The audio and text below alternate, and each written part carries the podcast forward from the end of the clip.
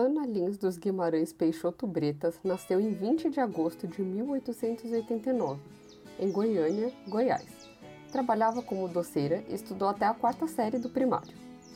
Começou a escrever contos e poemas aos 14 anos, usando o pseudônimo Cora Coralina para publicar seus textos em jornais da região e participar do Clube Literário Goiano, encarando apenas como um passatempo, o que na verdade era vocação. Sua escrita era carregada de simplicidade e desprendida da gramática formal e dos modismos acadêmicos, e trazia detalhes do cotidiano que muitas vezes passam despercebidos aos olhos da maioria das pessoas. Ana era uma mulher à frente de seu tempo, e aos 20 anos se apaixonou e acabou engravidando do advogado Cantídio Bretas. Sua mãe não aprovava o relacionamento, o que fez com que Ana e Cantídio, recém-casados, procurassem a ajuda de uma amiga para fugir para o interior de São Paulo. Lá moraram por 20 anos e tiveram seis filhos, dos quais quatro sobreviveram. Após a morte de seu marido, Ana se viu desamparada e com quatro filhos para criar. Então, como muitas mães solos brasileiras que fazem assim até hoje, Ana tentou se virar do jeito que pôde. Teve uma pensão, uma casa de retalhos, vendeu doces e linguiças artesanais e, por fim, teve que fazer de sua paixão, a escrita, um meio de sobrevivência, vendendo seus livros de porta em porta pelo interior de São Paulo. Já com quase 70 anos, por conta de uma briga de família pela casa de seus pais, quem nunca teve aquele primo que brigou com todo mundo por causa de um terreno?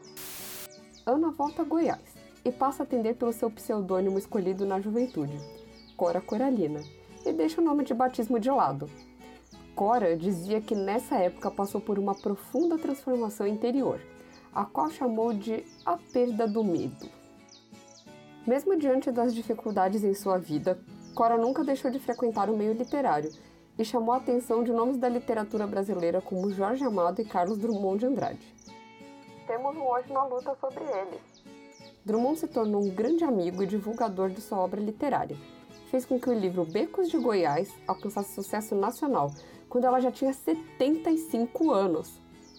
Ele também havia convidado Cora para a Semana de Arte Moderna em 1922, porém, na época, seu marido não permitiu que ela comparecesse.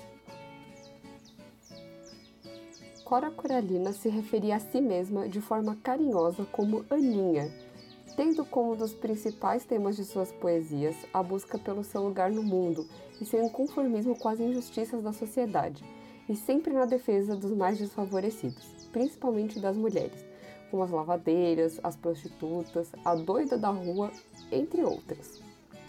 De certa forma, Cora se identificava com muitas dessas mulheres e, através de sua obra, viveu todas as vidas, como intitulou um poema seu. Vive dentro de mim uma cabocla velha, de mal olhado, acocorada ao pé do borralho, olhando para o fogo benze quebranto, bota feitiço, ogum, orixá, macumba, terreiro, ogã, pai de santo. Vive dentro de mim a lavadeira do Rio Vermelho, seu cheiro gostoso, d'água e sabão, rodilha de pano, trouxa de roupa, pedra de anil, sua coroa verde de São Caetano. Vive dentro de mim a mulher cozinheira, pimenta e cebola, quitute bem feito, panela de barro, taipa de lenha, cozinha antiga toda pretinha, bem cacheada de picumã, pedra pontuda com buco de coco pisando alho sal. Vive dentro de mim a mulher do povo, bem proletária, bem linguaruda, desabusada, sem preconceitos, de casca grossa, de chinelinha e filharada.